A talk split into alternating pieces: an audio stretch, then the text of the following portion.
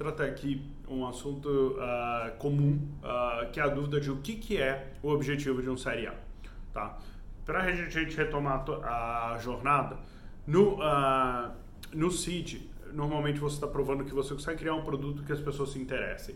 A jornada de série A, ela é pegar aquele produto e transformar numa empresa, num negócio que funcione, tá?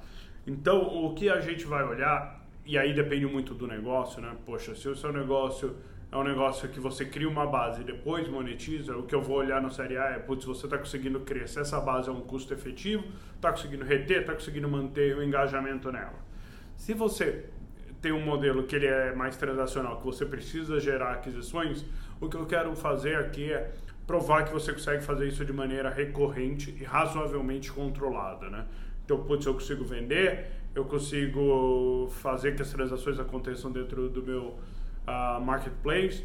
Mas o que eu quero ver é, aqui a gente consegue criar um negócio que é monetizável e consegue uh, e tem indícios de que ele pode escalar, né? O, o, normalmente a tentativa de escala ela acontece mais forte no série B. Aí uh, você continua a sua pergunta, putz, eu deveria fazer internacional? O meu gut geral é que não, com um único caveat. Quando o seu mercado é internacional, quando a sua empresa não vai se justificar para investimento de VC em série B só com o mercado brasileiro, então é melhor você no série A começar a me dar indícios de que esse produto funciona fora do Brasil, tá? Uh, vai arranjar meia dúzia de clientes, vai provar que existe demanda fora. Uh, você precisa fazer isso, mas para 90% dos casos é mais fácil e mais uh, lógico você focar no Brasil, montar as máquinas, né? Poxa, montar uma máquina de venda leva tempo, montar uma máquina de marketing leva tempo, montar uma máquina de recrutamento leva tempo, sem a complexidade adicional de fazer isso em dois países, dois fusos horários, duas legislações, duas culturas diferentes. Então, uh, sim, talvez você possa fazer a internacionalização, o teste de internacionalização no Série A. Tipicamente, você está adicionando mais complexidade, na montagem de uma máquina que já é per se complexa. Eu focaria mais em montar essas máquinas num série A. Aí, de novo, a exceção aqui é quando o business ele é por natureza global, uh, ele não vai se sustentar somente no Brasil, aí você tem que já provar isso, uh, que esse business funciona em outras localizações fora do Brasil, senão você também não vai ter o série B. Então, o que você tem que pensar é, para o seu negócio, quais são as características do negócio que você vai construir e qual o tamanho dele. Ele vai ser fundable em série B?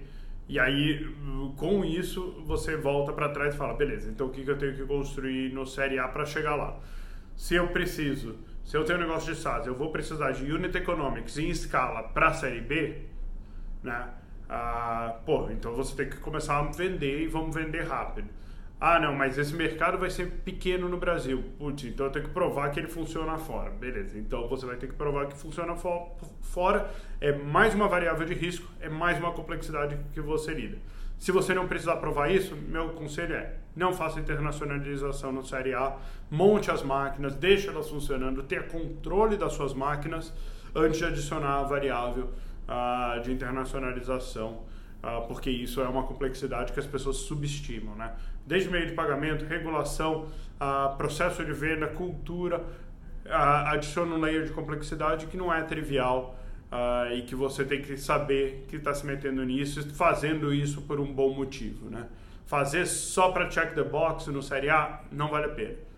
Se você olhar as empresas que estão escalando com sucesso fora, elas montaram essas máquinas bastante bem no Brasil Uh, e depois levaram para fora, com raríssimas exceções, tipo Pipefly, que é uma empresa que, por natureza, já nasceu global uh, e enfrentou bastante dessas complexidades de lidar com várias geografias, várias culturas, vários processos de venda. Então, espero que, que ajude. Se tiver comentários, manda aqui embaixo que a gente vai respondendo e valeu.